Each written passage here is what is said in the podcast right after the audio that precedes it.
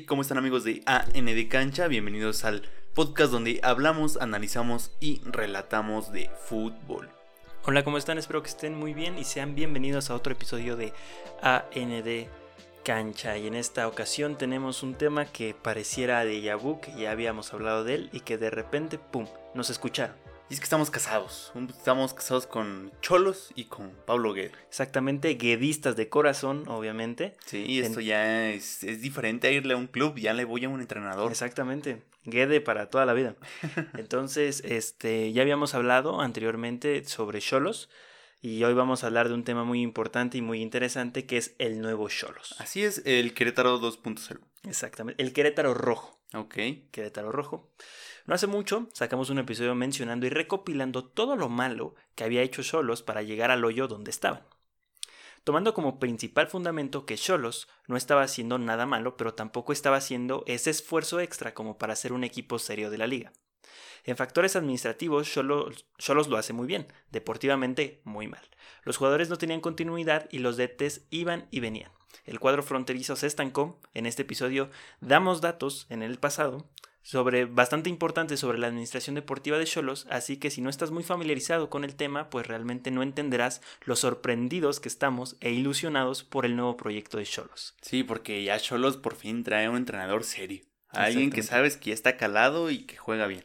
Exactamente, y vaya que Guede eh, ha demostrado más que ser un buen entrenador, un gran motivador, de lo que hemos hablado aquí también, de que a veces hay muy buenos entrenadores tácticamente, pero son pésimos motivadores, entonces a pesar de que tengan eh, un muy buen equipo, buenas tácticas, buenas técnicas, pues realmente no llegan a ningún lugar porque falta esa motivación extra que hace que el jugador dé un poco más. Juan Carlos Osorio, ¿no? Por ejemplo, entonces Guede tiene dos cosas y dos cualidades muy buenas. Prepara cada partido como si fuera el último de su carrera, eso es claro, todo partido lo toma con mucha seriedad y también es muy buen motivador, tiene muy buena relación con los jugadores y hace que sea un director técnico muy bueno para ese renacimiento de Choros. Y a él realmente no le importa el equipo donde esté, él tiene que ir a ganar y lo demostró en Morelia, ¿no?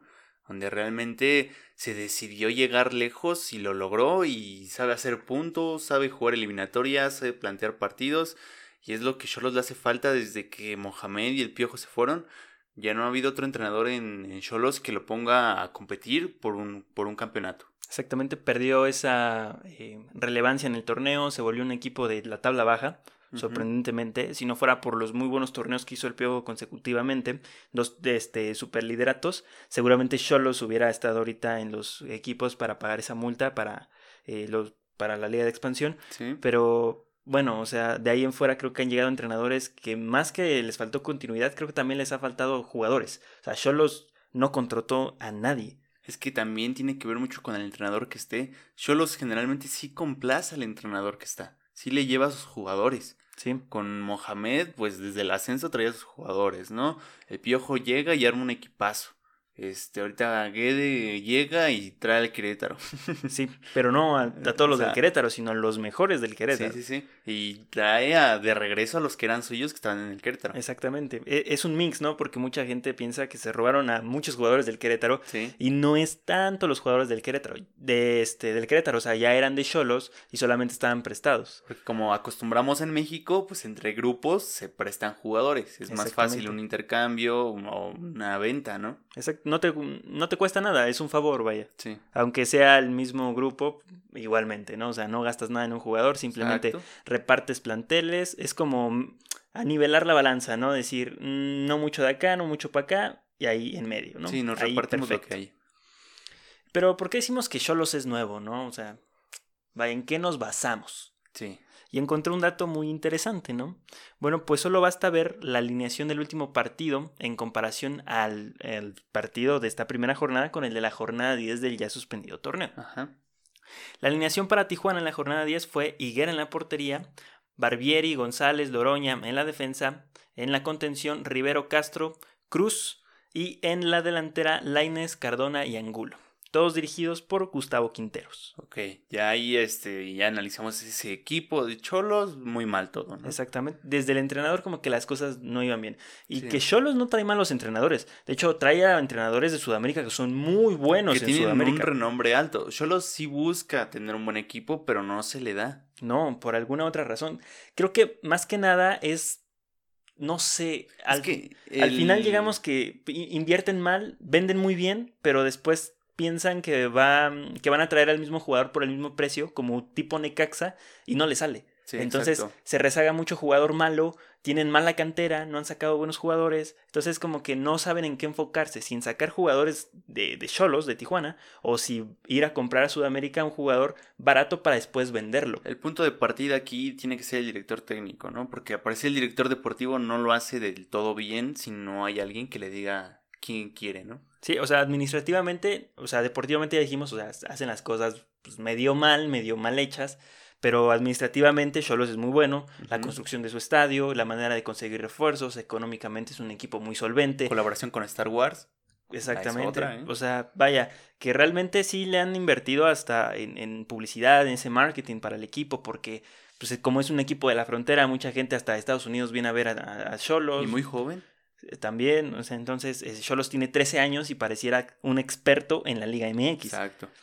Es muy importante eh, esos, esos pasos agigantados que dio Cholos al principio y que se nos estaba cayendo. O Sí, sea, está desmoronándose y ahorita está resucitando después de un torneo perdido.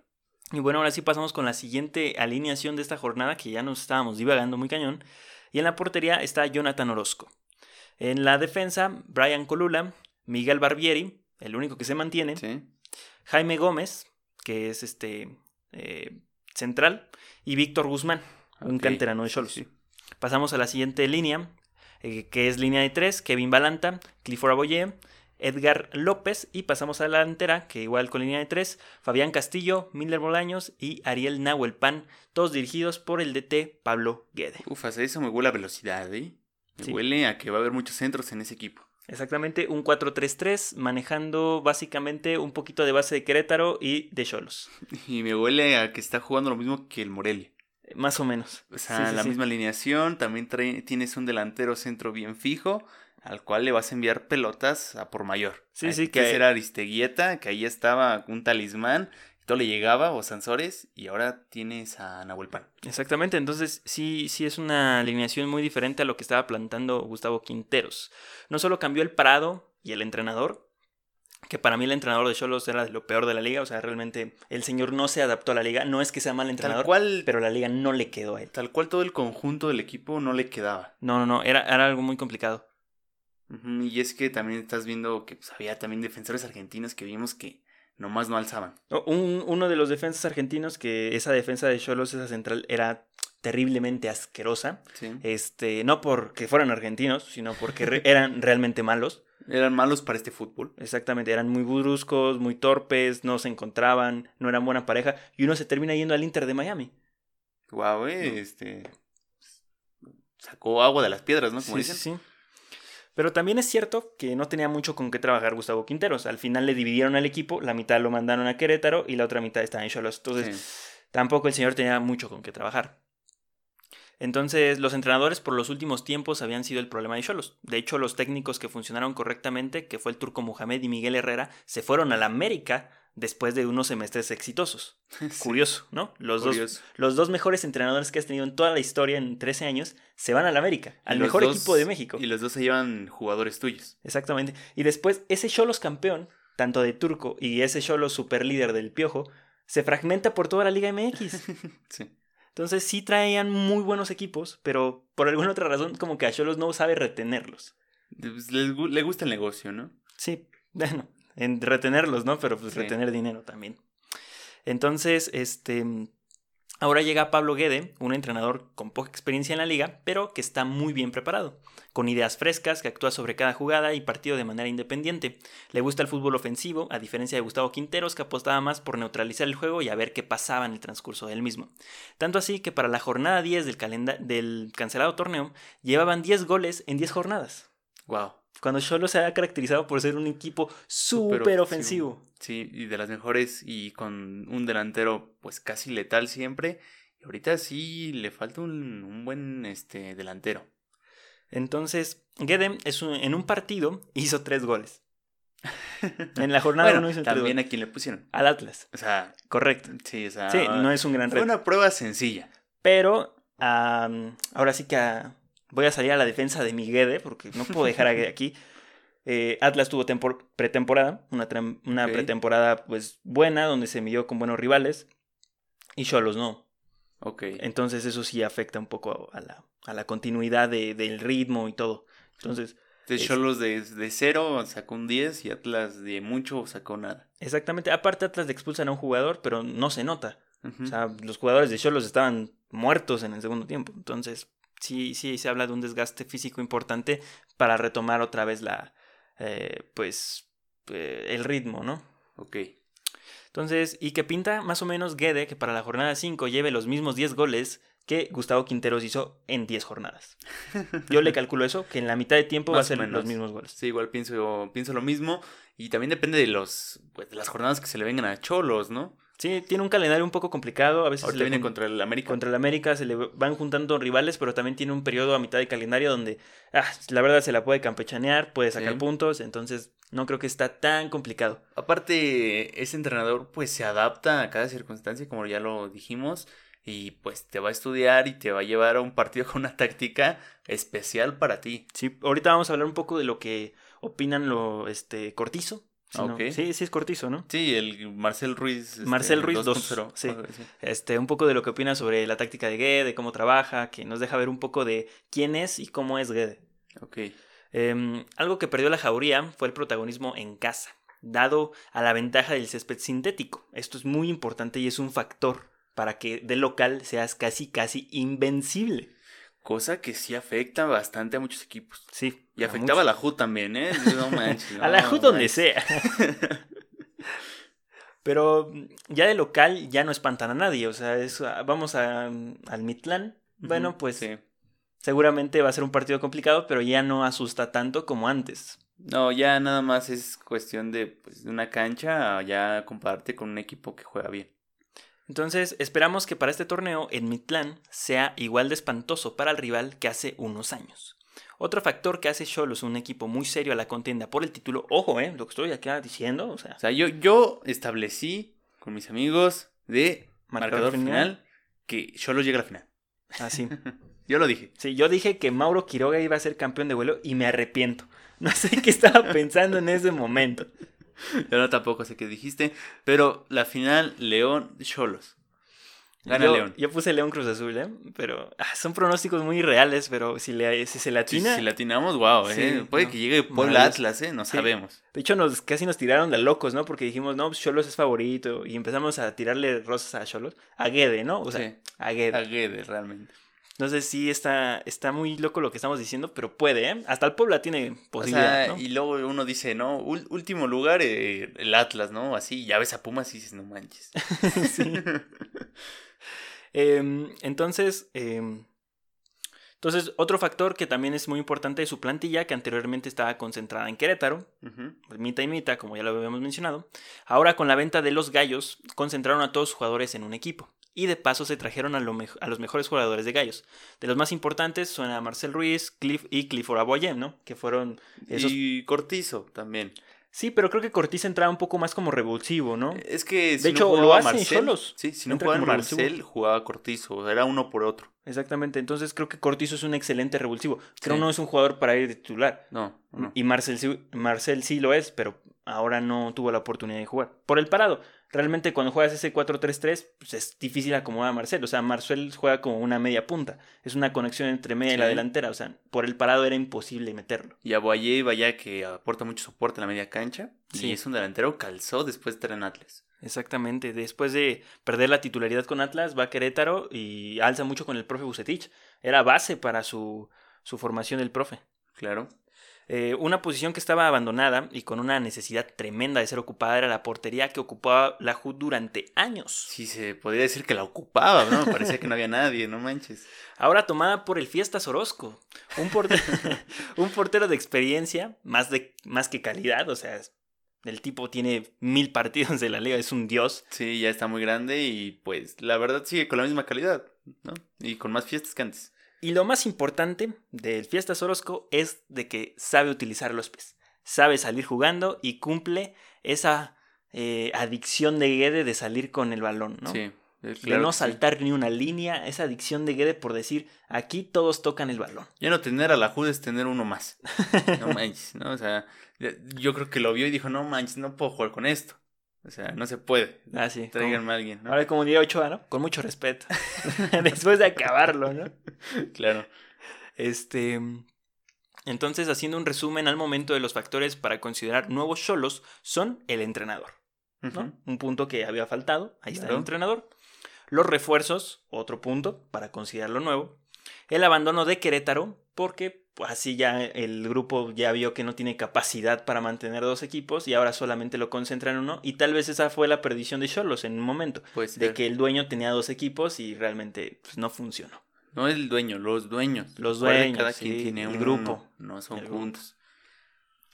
Y otra cosa que también consideramos que Cholos este, pues, va a ser nuevo es las malas temporadas acumuladas que hicieron tocar fondo a Cholos. Entonces como que esto da como que eh, un, nuevo inicio, ¿no? O sea, decir, ¿sabes qué? Vamos a olvidarnos de lo que pasó, de cómo estábamos en el hoyo, de que no funcionaba el equipo, de que apenas llegamos a entrar a una liguilla ocasional. Ahora vamos a hacer un equipo otra vez serio. Sí, dan pie a un nuevo proyecto y a una nueva también este playera que la quieren hacer ahí como meterla y decir este es importante. Exactamente, que se arriesga, ¿no? Hasta en eso. Hasta en eso, dejar el rojo como eh, local y decir va de negro. Desde ahí viene el cambio, ¿eh? Tienes toda la razón, ¿eh? Sí, ahí va este, de a poco a poco mostrándose un cambio. ¿Y qué cosas esperamos de Cholos para la apertura 2020? ¿Qué, qué, qué esperamos? Bueno, es que esté dentro de los primeros seis. Claro que sí. Está muy, sé que está muy difícil con Cruz Azul. El Big Six, ¿no? El, el Big Six. De Cruz Azul, Tigres, Monterrey. América. América. Eh, es que iba a meter a Chivas, pero Chivas no juega bien. Sí, te iba a decir yo también que eh, Chivas. León. Pero León. León, en su caso, San Luis, que tiene una, tiene una delantera que, mira, Ibáñez y Quiroga no es una cosa seria. Pueden ¿eh? jugar bien, ¿eh? Pueden jugar bien. Entonces creo que sí estaría entre los eh, seis primeros. Quedar en séptimo, octavo sería un fracaso para Cholos, a pesar de entrar a Liguilla. Creo que estar, estar entre los primeros seis es lo mejor que hay. Estás en el lugar 500 y entras a Liguilla. ¿Qué me sí, sí, sí. De hecho, Yo por eso los puse en la final, porque sé que van a entrar. ¿De qué entran? Entran. Pero bueno, entonces, este. Yo, pues esperamos eso, ¿no? Entonces, eh, la última vez que entraron a liguilla fue en el clausura 2019, hace ya, un año, donde lo sacó León. ¿Se acuerdan de la rastriza que se metió León a Cholos? Tras entrar en octavo y por diferencia de goles, realmente no, no, hicieron un buen torneo, que ahí se les va Bow, el mejor jugador que tenía Cholos, y dicen, ¿saben no sé qué, onda con Cholos? A la MLS. ¿Qué onda? Tienen a Dairo, dicen, no, no lo quiero. Traen a Bow, no, no, tampoco lo quiero. Sí. Nahuel sí, déjalo. Tráitelo, más, regrésalo. Entonces la mayor cantidad de puntos la sumó el turco Mohamed en el Apertura 2012 con 34 puntos y siendo campeones. Ese es el tope. 34 puntos y ser campeón. No, y dieron un temporadón impresionante. Los mejores jugadores de la liga eran. No había ninguno mejor que ellos. No, era un equipo, era el mejor equipo operando. De hecho, el Toluca hace los mismos puntos en ese torneo, que es contra quien juega en la final, pero no jugaban ni funcionaban igual que Cholos. Que al final el arbitraje termina siendo factor para que Cholos quede campeón. Realmente le perdonan una expulsión a Gandolfi en los dos partidos. pero de ahí en fuera sí era un equipazo. eso ya no es culpa de Cholos. Es, que también llegó a compartir en Libertadores, ¿no? O sea, un gran equipo. Este, entonces, otra cosa que, esperamos mucho es la consolidación de los jóvenes, ¿no? De estas promesas que tienen, este, tanto de Querétaro como de Cholos, que puedan progresar y, pues eh, ser muy buenos porteros. De hecho, estaba Luis Michel, ¿no? Que se supone que iba a entrenar a la JUD y que iba a ser el mentor y pues no pasó nada. Bueno, también a quien trajiste, ¿no? O sea, sí. Un poco al dios de la portería te llevaste, ¿no? Sí, entonces yo creo que va a pasar lo mismo con, con, Orozco. Va a tener sus temporadas como titular y después pasará seguramente a ser este un segundo portero que pueda apoyar al chavo que, que viene. Que venga, ¿no? En camino. Y también está pues, el canterano este que dices que es defensa. Sí. Este pues, Marcel que llega. Posiblemente puedan probar un delantero, porque así como veo a Cholos, sí. hace falta delantero. Solamente tienes a, Nahuel y a Nahuel Pan, perdón. Y pues, párale de contar. O sea, un delantero centro así totalmente tienes centro. que rotar. Nomás tienes a uno. Entonces, con esto de los cambios. De hecho, Cholos es uno de los equipos que le favorecen los cinco cambios. O sea, tienen banca, pero para aventar. Sí, y claro. no tienen jugadores de un nivel tan disparejo. O sea, no son todos. Están igual de piedras todos. ¿no? no todos son nivel top, pero están en un nivel medio la mayoría. claro que sí. Este, creo que donde más va a sufrir es la defensa, pero también Morelia tiene una defensa que, mira, Sí, para vomitarse no, no, y no, funcionaba. Entonces, claro. Guedes sabe cómo darle continuidad a los jugadores. También esperamos de que Cholos sea una de las mejores ofensivas y el último campeón de goleo que tuvieron fue en el 2016, Dairo Moreno. Sí, el que te decía y vaya que juega muy bien. Y vaya que todos lo querían y que cobraba mucho. Sí, cobraba mucho. Mantener un posible invicto en casa también es lo que esperamos de Cholos. Otra vez que sea un- una cancha temible. Que casi lo consigue con Miguel Herrera al solo perder un partido del torneo regular y lo perdieron en casa. Vaya, ¿eh? Y que sí consiguió el Turco Mohamed, no perdiendo ni un partido en casa en la Apertura 2012, Wow. cuando fueron campeones. ¿Y qué nos damos cuenta? De De que Cholos los... ha sido muy grande. Sí, de- también. Y de que los torneos Apertura para Cholos han sido mejores que los Clausura. Ahí está. ¿Y esa es nomás- apertura? Sí, es Apertura. ¡Ah! No manches. Todo tiene sentido ahora, ¿no? Ah, no manches. Otra cosa que esperamos de Cholos, al igual de que todos los equipos de la Liga MX que tienen el privilegio de no descender, Todos. todos tienen ese privilegio, Pero sí de pagar una multa. exactamente, eh, que tengan en cuenta de que muestren un nivel deportivo muy bueno. Ok. Es lo que le exigimos a Cholos y a todos los equipos. ¿Sabes qué? No puedes descender, pero esfuérzate, da un buen espectáculo, da un buen show, por lo menos, carnal. Tienen tres años para montar un proyecto. Te acepto el primer año sin tener buenos resultados. Pero ya los siguientes dos, todos tienen que jugar muy bien. Todos, sin excepción, y todos tienen que tener ya un canterano muy bueno. Exactamente. Y bueno, pues hemos llegado al final de los datos, al final del análisis, y pues me gustaría mencionar algo que, que pasó Guede, ¿no? En estos días con Cholos, eh, la manera en que el equipo está unido se ve desde el festejo, ¿no? Sí, o sea, desde el festejo se ve que el equipo, a pesar de que estaban divididos, Se conoce, ¿no? Como, ay, tú eres Querétaro. Sí, no manches, ¿no? También. Sí, totalmente. Se ve que hay buen equipo desde cómo festejan, desde cómo eh, Guede trata al jugador, de cómo se refieren a Guede. Por ejemplo, lo que pasa mucho con Miguel Herrera es de que le dicen así, ¿no? Miguel, Miguel, y Miguel le dicen por su nombre, ¿no? Como si fuera un compañero más. Sí. No se siente ni más arriba ni más abajo. En esa, bueno, en ese aspecto el Miguel Herrera lo hace muy bien y al parecer Guede también. O sea, con Guede se refieren a su nombre. O sea, Pablo, eh, el- jamás le dicen así como el profe o cosillas así. O sea, se refieren a él como si estuviera muy cerca de ellos y si existiera esa confianza como para decirle por su nombre. Ya, profe, ya cuando estás viejito, ¿no? Ya te dicen profe. Pues sí, ¿no? Sí, ya, pues, un abuelito, ¿no? Abuelito. No, pero sí, o sea, pocos jugadores dicen, le dicen así al entrenador por su nombre. y significa que hay confianza entre todos y que pues todos tienen esa posibilidad de que saben que jugando bien y esforzándose pueden llegar al primer equipo. Sí, exactamente. Y también hay otra cosa que maneja Cortizo en una eh, rueda de prensa, que es de que dice que él, o sea, que en la pretemporada el vato ni jugó, ¿no? Así de, Ujú. "Yo me, me cepilló el profe y todo. Bueno, Pablo, ¿no? Este, y de repente dice, y me tocó jugar el fin de semana. Y anoté gol. Porque el- Pablo nos dijo que todos íbamos a jugar. Y creo que eso es muy importante con Pablo Guede. O sea, tú lo ves con Morelia y realmente era muy difícil que repitiera alineación. Tal vez parado. Sí, Pero la sí. alineación jamás era el mismo once titular pasado. No, no. Jamás. También sentaba al ídolo Shaggy Martínez. Lo llegó a sentar y para sentar a Shaggy debes de tener... Sí. No, no, no, o sea... no, sentar al ídolo del equipo. Hay que tener ahí este argumentos, ¿no? Exactamente. No, no, no. Entonces, este... ah, yo creo que es un proyecto que ilusiona demasiado. Tanto a los jugadores, también decía Cortizo que pues, él tiene muy buena suerte en Tijuana, que porque ah, ahí han sido sus primeros goles, han sido como sus primeras victorias, no como jugador de Cholos, pero sí como visitante. Entonces eh, le cae muy bien a, como que los aires de Tijuana y creen mucho en el proyecto, están muy unidos. Pablo, Pablo Guede también hace mucho lo de unir a los jugadores para comer. em, como que tiene varias técnicas que hace que el jugador se sienta como más en grupo, ¿no? Sí, Jonathan, ya no te vayas a fiestas, por favor. Por favor, fiestas Orozco, ya Vete a no. comer, ya no vayas a esa fiesta. Sí, ya no, fiestas Orozco. Alto. ya estuvo bueno. Ay, no, no, pobrecito. Entonces, Bueno. pues, pues, hasta aquí el episodio de aquí todo. Cholos. Sí, y ya sé que a lo mejor a ustedes no se les hace tan importante, pero es un proyecto que puede llegar a sorprendernos y que muchos, o muy pocos, no lo colocan como el, un, un favorito o alguien que puede dar esta sorpresa en el torneo. Exactamente. También en los últimos lugares He visto muchas tablas y muchos pronósticos de pues, ¿Y Giovanni comentarios. Dos Santos goleador. Esa es una jalada, no entiendo de dónde salen eso. No, de que dice, no, Querétaro va a quedar en último, ¿no? Y después dice, no, pues que el Atlas. No manches, ¿no han visto a Pumas? O sea, ganó de milagrazo. No manches, ganó apenas porque le expulsaron uno al otro equipo. Y jugó contra un equipo totalmente nuevo. Sí. Un equipo del ascenso. Y no podía. Después de Querétaro, Cholos es el más reforzado. O sea, Querétaro tiene 13 jugadores nuevos. O sea, mientras que vimos que Cholos tuvo a 10 jugadores nuevos en la cancha. Sí, sí. En 6 meses, o sea, en, en 4 meses que pasaron. O sea, es impresionante cómo Pumas, que también se le fueron muchos jugadores, también hay que decirlo, se le fue el sí. entrenador, pero no más, es Pumas. Claro, claro. Es Pumas, o sea, no puedes exigirle menos. O sea, no puede estar a un nivel del Querétaro Pumas. No, Pumas es llamado grande por muchas personas y así tiene que seguir el club, ¿no?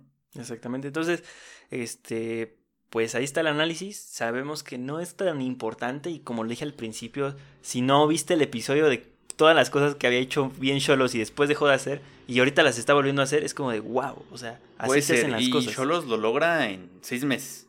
¿sí? En un año a lo mucho. Cholos lo logra. Entonces, bueno, pues hasta aquí dejamos esta information para la próxima jornada. Regresa a la previa. Regresó a la liga, regresa a la previa. Vámonos, ¿eh? Y esperamos un buen partido contra América. Esperamos el mejor partido de la jornada. Exacto. Eh, le diste Realmente. clavo, ¿eh? Ahí está. El mejor partido de la jornada. 3-2. Favor Ch- Cholos. ¿Cholos?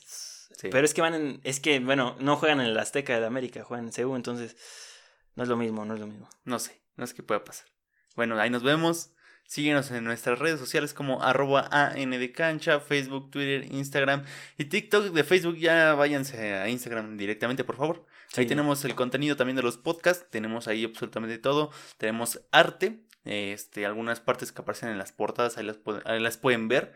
Las pueden gozar un tantito.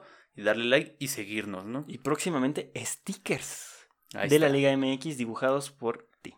Ahí está, por mí, el artista. Exactamente. Y también estamos en todas las plataformas de podcast como AN de Cancha. Y si nos está escuchando y nos quieres guachar, pues también estamos en YouTube como AN de Cancha. Así que Ahí se nos cuidan, vemos. chavos, y nos vemos en el próximo episodio.